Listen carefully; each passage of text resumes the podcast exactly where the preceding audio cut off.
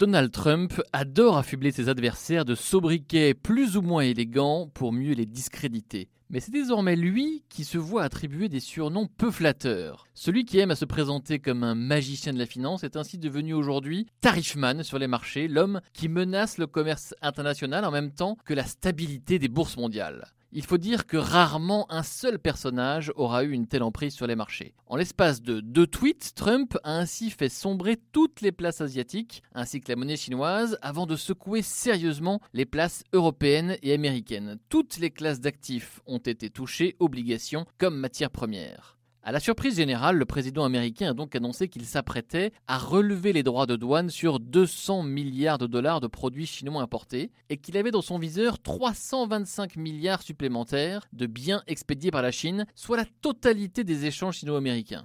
À quoi joue Trump alors que les négociations menées depuis des semaines entre Washington et Pékin semblaient bien engagées? Il met sans doute en pratique l'art de la négociation, théorisé dans son autobiographie, se disent les plus optimistes. L'homme d'affaires tente d'arracher d'ultimes concessions avec ces nouvelles menaces, mais il finira par signer un accord dont les deux pays ont un impérieux besoin. Et s'il tente cet ultime coup de poker, c'est parce qu'il peut se le permettre. L'économie américaine ne montre quasiment pas de signes de faiblesse, le chômage n'a jamais été aussi bas aux États-Unis, les salaires redémarrent et Wall Street était au firmament avant les secousses de lundi. Mais les plus pessimistes ont une toute autre lecture des événements. Pour eux, les tweets présidentiels pourraient signer les prémices d'un constat d'échec avec Pékin, d'autant que les autorités chinoises détestent négocier avec un pistolet sur la tempe.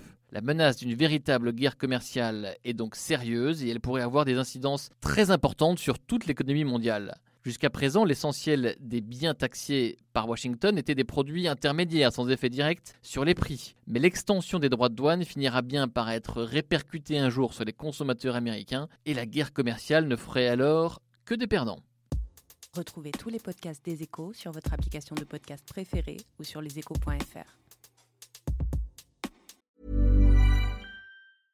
Hey, it's Danny Pellegrino from Everything Iconic. Ready to upgrade your style game without blowing your budget? Check out Quince. They've got all the good stuff shirts and polos, activewear, and fine leather goods, all at 50 to 80% less than other high end brands. And the best part? They're all about safe, ethical, and responsible manufacturing. Get that luxury vibe without the luxury price tag. Hit up quince.com slash upgrade for free shipping and 365 day returns on your next order. That's quince.com slash upgrade.